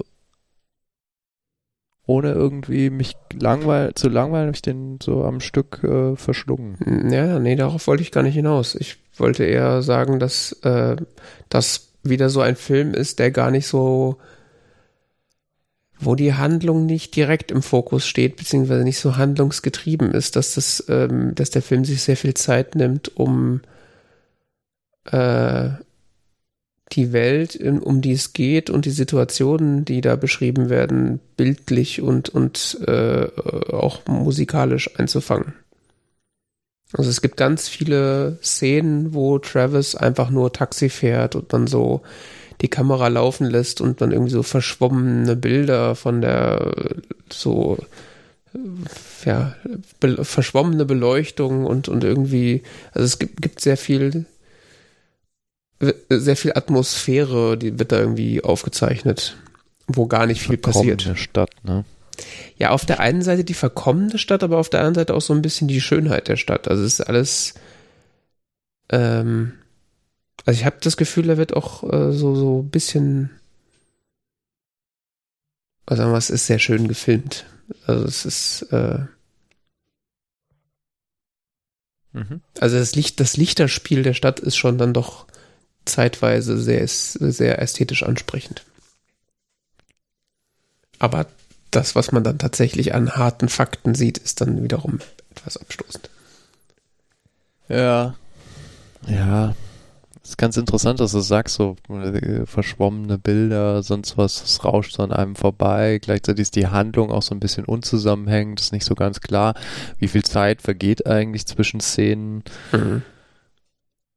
Sind die überhaupt in der richtigen Reihenfolge teilweise? Äh, ist das nicht so hundertprozentig klar, war mir zumindest nicht so klar. Es wird jetzt nicht wirklich im Film so suggeriert, aber schwierig zu sagen. Ist auch für viele, für, für viele Szenen wahrscheinlich egal, ob das jetzt die chronologische Reihenfolge war oder nicht. Ja, äh,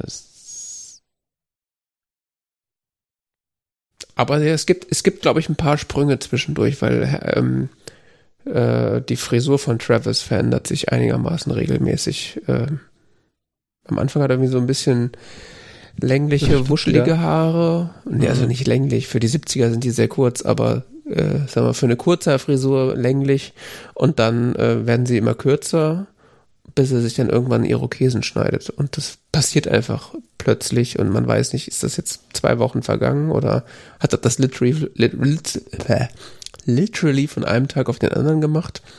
Hm. Das ist dann nicht so ganz klar, aber das sind Das- so Indikatoren dafür. Ist so ein bisschen so traumhaft, ne? Mhm.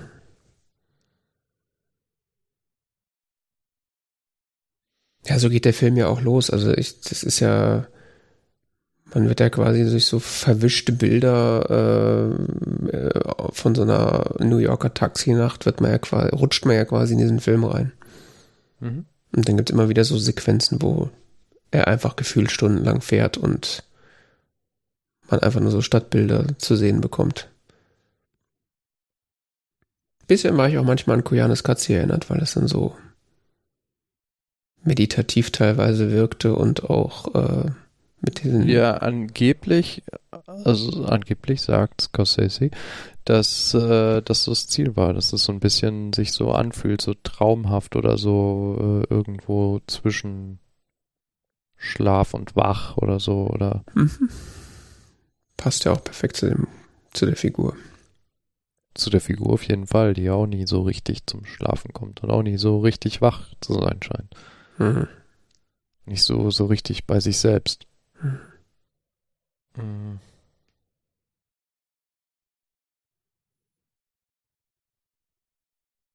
Ja.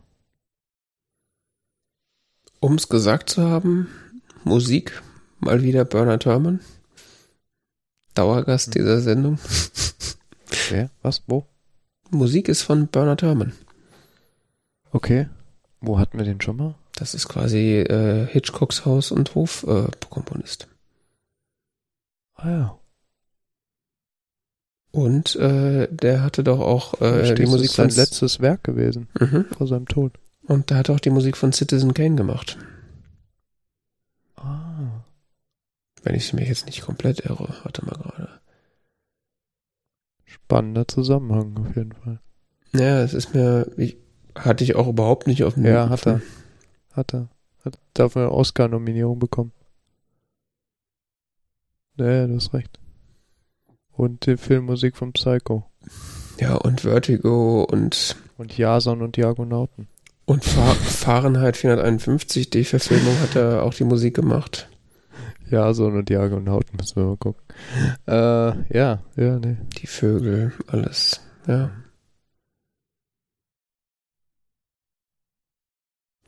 Ja, äh, ja, wollte ich nur erwähnt haben, allzu aufdringlich beziehungsweise bemerkenswert ist die Musik auch äh, gar nicht. Also es wird im Grunde ja immer nur ein Stück immer wieder wiederholt und äh, je, ich hatte das Gefühl, je nach Gemütszustand mit anderer Instrumentierung und ein bisschen mehr Moll oder mehr Dur, je nachdem. Aber dafür habe ich nicht genau genug drauf geachtet. Aber ich habe das Gefühl, Mhm. es wird eigentlich immer nur das gleiche Stück gespielt. Aber es sind auch die 70er, da ist äh, Filmmusik noch ganz, wird noch ganz anders verwendet, habe ich das Gefühl. Also, dass quasi jede einzelne Bewegung im Film und jeder Szene irgendwie eine eigene Musik hat, das ist da ja noch lange nicht so. Das ist, wird dann noch viel spärlicher eingesetzt. Also, wenn ich mich an andere Filme aus der Zeit erinnere, wenn ich an, an Rocky erinnere, da gibt es, glaube ich, an einer Stelle Musik, ansonsten ist der Film komplett ohne Musik.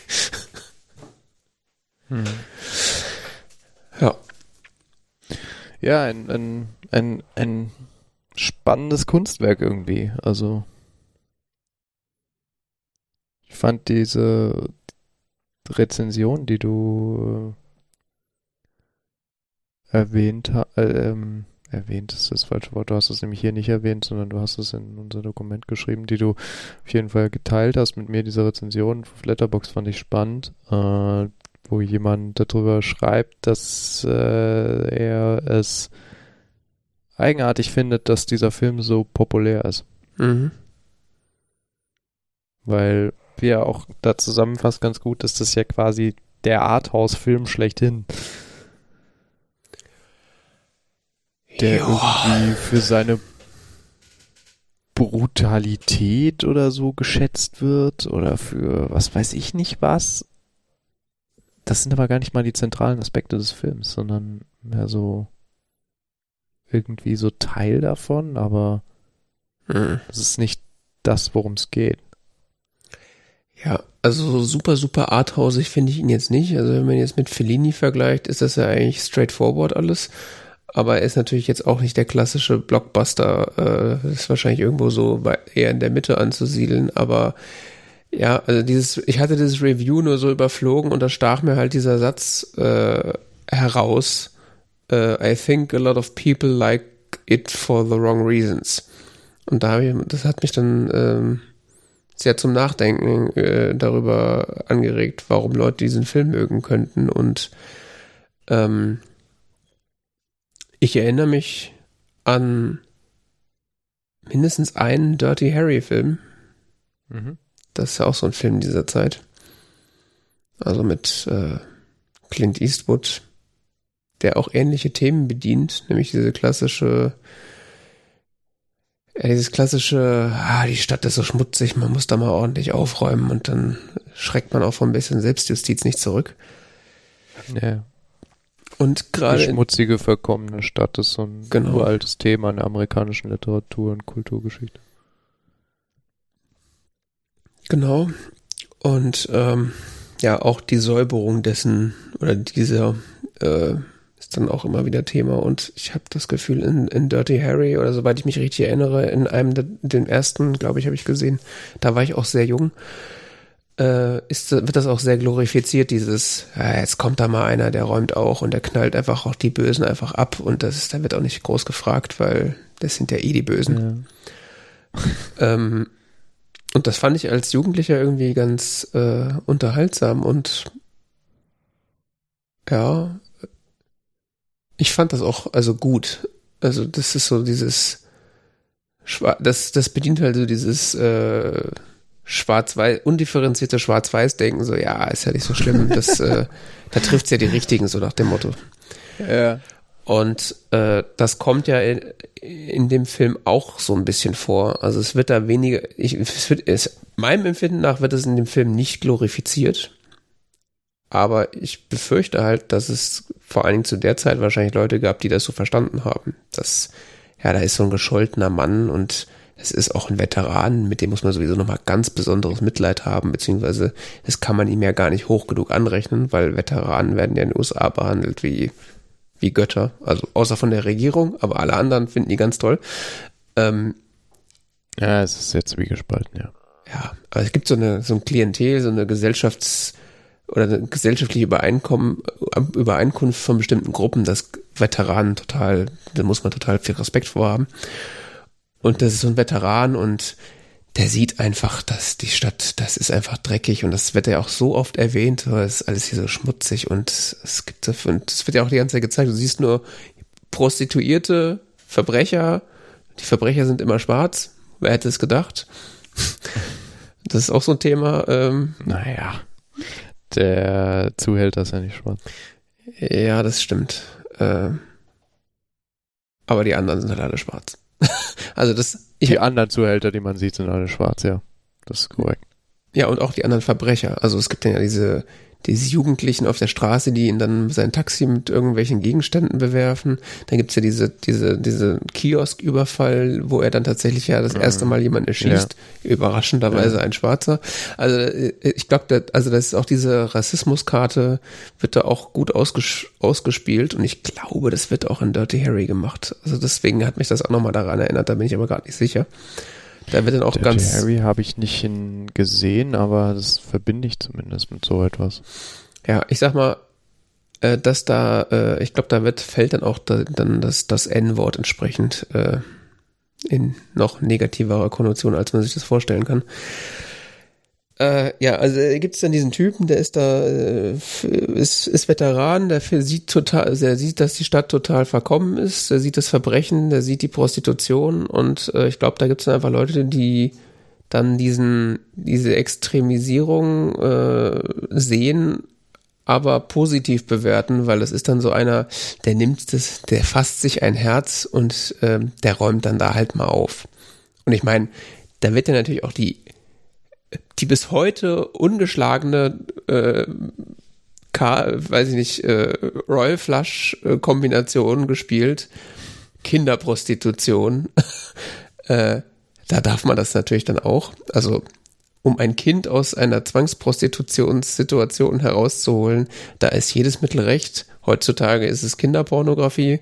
Äh, finde Massenüberwachung kein Problem. Hauptsache Kinderpornografie ist, äh, also das ist ja dieses, diese Karte, die sowohl von den Nazis als auch von den demokratischen Kräften immer gespielt wird. Wenn man irgendwas le legitimieren will, dann geht's immer um Kinderpornografie. Also um die zu verhindern natürlich.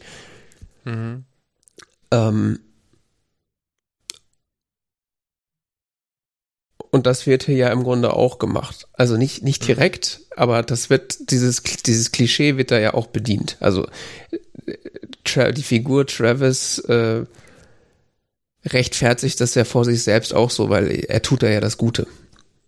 er ist ja kein Verbrecher. Und, und später, lustigerweise, also das, das bricht diesen Film dann für mich am Ende auch so ein bisschen.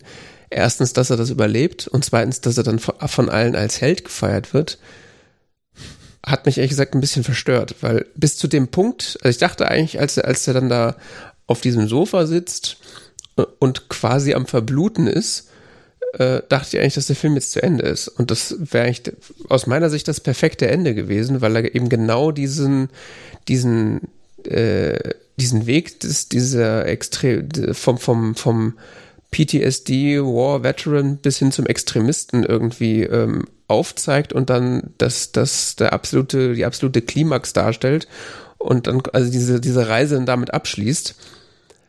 Aber dann bricht er damit und, und dann ist das plötzlich eine Heldentat. Da war ich dann ein bisschen verstört, weil also da hatte ich dann wieder Dirty Harry Vibes. Da dachte ich dann so, okay, will der Film mir jetzt sagen, dass das alles eigentlich gar keine so schlechte Idee war, was er da gemacht hat? Oder will, will, er, will er sagen, dass in dieser Zeit das vielleicht so gesehen wurde? Das glaube ich gar nicht mal, sondern der will dich wahrscheinlich nur verunsichern. Das kann natürlich auch sein. Hat er auf jeden Fall geschafft. Ja. Also ich, ich würde das eher so interpretieren, dass die Intention ist, da tatsächlich dich zu verunsichern in deiner Haltung. Ist der jetzt eigentlich der Gute oder der Böse? Wenn es jetzt die Klimax hätte in diesem, oder das einfach Ende hätte in dieser sehr brutalen Szene oder sowas, dann würdest du halt wahrscheinlich sagen, ja, ist ein schwieriger Charakter, sonst was, hm, Tat wahrscheinlich gerechtfertigt oder auch nicht, weiß man nicht so genau.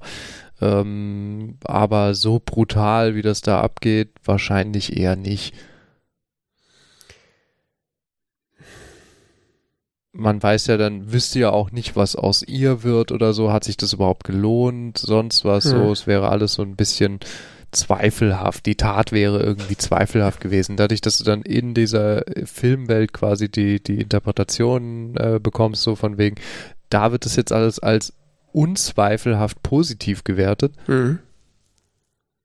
Oh, bricht es ja, also hat zumindest mit meiner persönlichen Erwartungshaltung gebrochen. Meine Erwartungshaltung war, das wird jetzt so naja, vielleicht so gegengehalten oder sowas, im Sinne von, hm, war vielleicht nicht ganz so schlimm oder sonst was hier, äh, keine Ahnung was, äh, kriegt halt nur eine Bewährungsstrafe, was weiß ich nicht was, irgendwas ausgeglichen ist, aber dass dann so eine so eine absolut durchgängig positive Bewertung des Ganzen eintritt, ähm, hat mich dann ratlos gemacht, ja.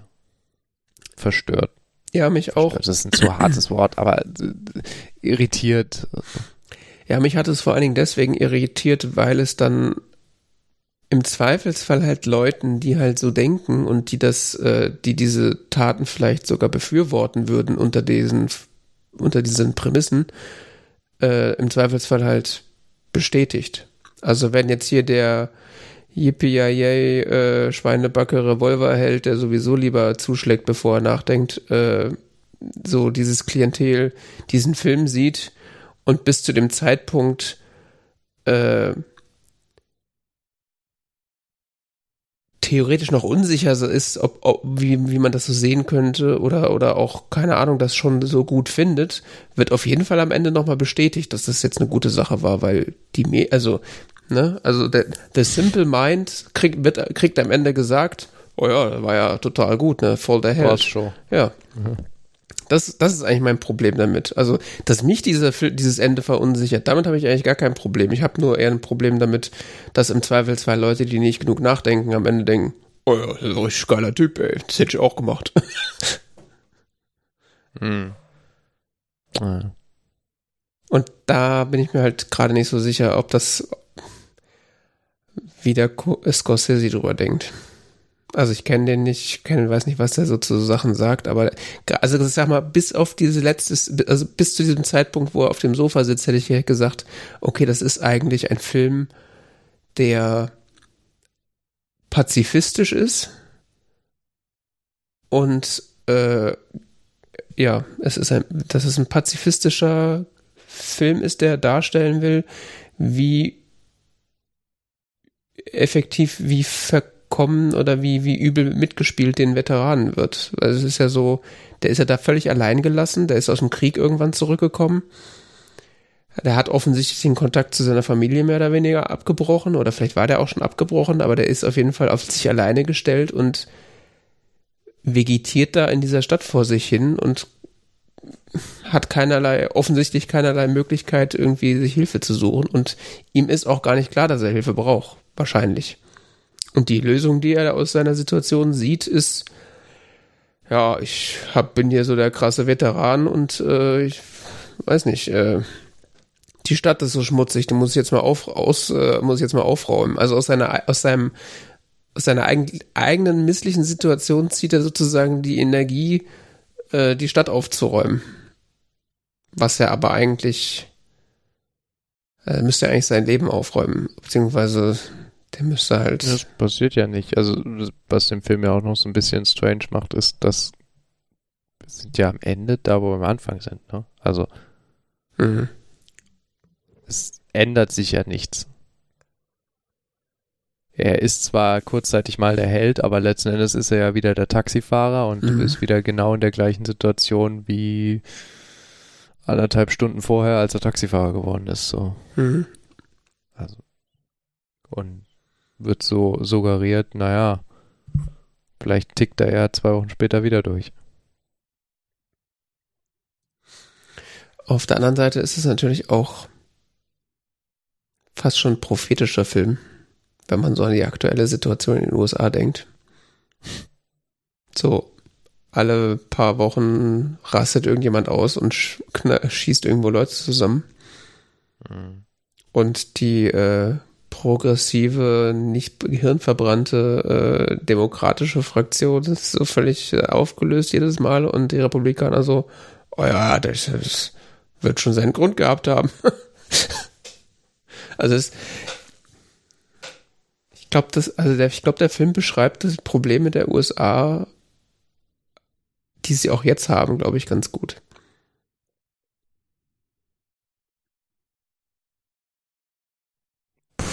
Kann gut sein, ja, genau. Oder ich sag mal, dieses Bild von irgendjemandem, der schwer gestört ist, sei es jetzt irgendwie PTSD oder andere Geschichten, der äh, der auch gleichzeitig in so einer Welt lebt, wo äh, männlich sein so bedeutet, möglichst hart zu wirken, keine Gefühle zu zeigen und ja, im besten Fall noch irgendwie Waffen zu besitzen und wenn es einmal schlecht geht, geht mal auf die Shooting Range und ballert auf ein paar Zielscheiben. Dass solche Leute dann halt äh, ja irgendwann äh, Ventile suchen, um halt äh, der Welt mal zu zeigen, was Gerechtigkeit ist und wo der Hammer hängt. American Way of Life. Genau. Freedom. Ja, es ist immer wieder dieses Thema in amerikanischen Filmen, dieses Vigilante. Mhm. Der Ist auch-. Ist auch interessant, dass die, ähm, dass die Amerikaner, ich weiß nicht, ob das die Briten auch haben, dass dieses Wort Vigilante, dass sie ein eigenes Wort dafür haben. Ich habe das nämlich vorher nochmal nachgeschlagen. Es gibt ja eigentlich so kein richtig deutsches Äquivalent dafür. Weil Rächer Nee. ist ja Rächer. was ja. anderes oder deutlich anders konnotiert, weil ich habe es zumindest hier in dem macOS-Lexikon Vigilante ist ja Mitglied als- einer Bürgerwehr. Genau, Mitglied einer Bürgerwehr beziehungsweise Ordnungshüter. Und Ordnungshüter ist ja auch schon falsch, weil es ist ja schon, Ordnungshüter ist ja Ich eigentlich, nur ähm, Mitglied einer Bürgerwehr. ähm, Ordnungshüter ist ja quasi, ist ja eigentlich demokratisch legitimiert, zumindest in meiner Wahrnehmung. Aber Mitglied einer Bürgerwehr ist ja so genau das, so Proud Boys, AfD, rechtsradikale Proud Boys, Spasemacken. Genau, ja. So, das, und, dass sie ein Wort dafür haben, ein Mitglied einer paramilitärischen Organisation, der für Recht und Ordnung sorgt, das ist schon sehr bezeichnend, finde ich. Ähm. A member of a self-appointed group of citizens who undertake law enforcement in their community without legal authority, typically because the legal agencies are thought to be inadequate, Ist doch krass, oder? sagt das New Oxford American Dictionary. Sie haben ein Wort dafür. Also es ist da, was, es gibt da kein deutsches Äquivalent.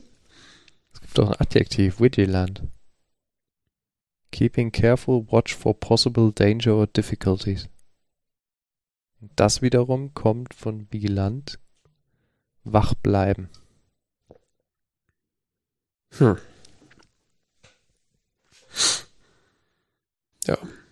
Bei uns heißt es halt rechter Spinner, der irgendwie in der Nachbarschaft mit einer mit einer mit einer Mütze rumläuft.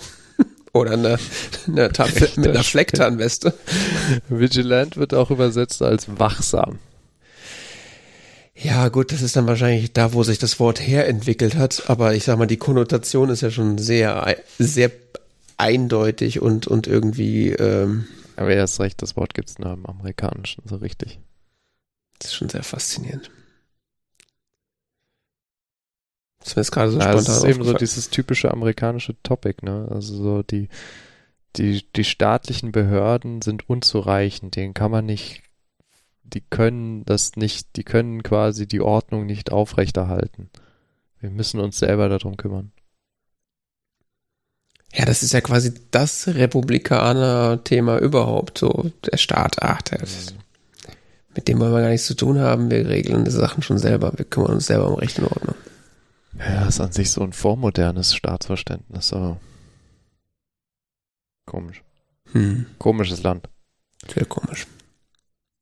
Komischer so eine Anekdote aus den USA hören, die ich, letzt, die ich die Woche gelernt habe. Klar.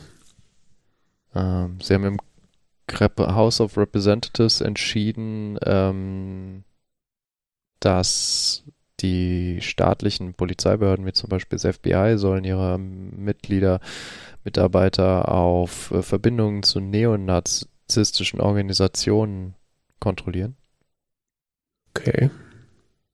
Sowohl bei Einstellung als auch dann alle, alles halbe Jahr oder so regelmäßig. Mhm.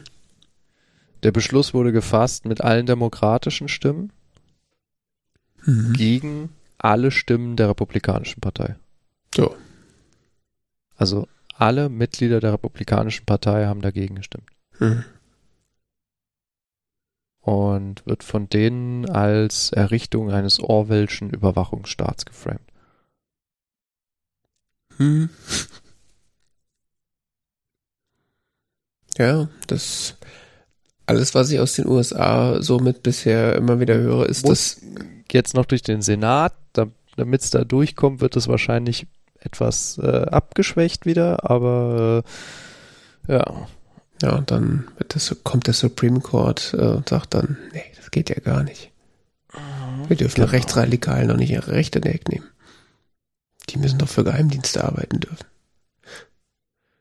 Wenn ich das richtig in Erinnerung habe, dann soll es auch noch dieses Jahr wahrscheinlich eine Entscheidung dazu geben, ob die State Legislatures, also die, äh, die Parlamente der einzelnen Bundesstaaten, äh, darüber entscheiden dürfen, ähm, wer die Wahl in ihrem Bundesstaat gewonnen hat, zum Beispiel bei der Präsidentschaftswahl. Hm. Ähm, sofern sie sich selber quasi das Recht dazu geben. Also wenn sie das Wahlrecht in ihrem jeweiligen Bundesstaat so ändern, dass sie das Recht dazu haben, dass sie das dann auch haben dürfen. Ja, Die wenn ich, Verfassung ist da zu diesem Punkt sehr ungenau. ja, wenn das Volk nicht so wählt, wie sich das gehört, dann muss man das halt abändern. Genau. Ja, das hatte ich schon gehört. Das ist, ja. Äh, Ich dachte ja noch so zwischen 2016 und 2020 dachte ja schon, dass äh, die USA einfach völlig am Arsch sind, aber diese Welle von ja rechts, die da jetzt äh, von rechter Idiotie, die da jetzt läuft, das ist ja Ja. der Wahnsinn. Okay, ah, wir driften ab. Ähm, das ist der Film Taxi Driver. Wo kann man den sehen? Im Fernsehen. Auf Bildschirmen. Ähm, ich habe das gar nicht nachgeguckt im Vorhinein. Kann man sehen, kann man sehen. Bei Amazon kann man den leihen. Hm. Ja, kann man überall nur leihen. Ähm, ja, oder man hat halt die DVD oder sowas. Ja. Zum nächsten Mal schauen wir den Film Parasite Mhm. aus Südkorea aus dem Jahr 2019.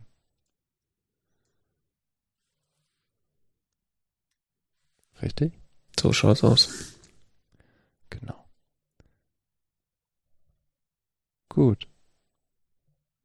Dann war das die Zeitfolge 190. Yes. Danke für die Aufmerksamkeit und tschüss. Tschüss.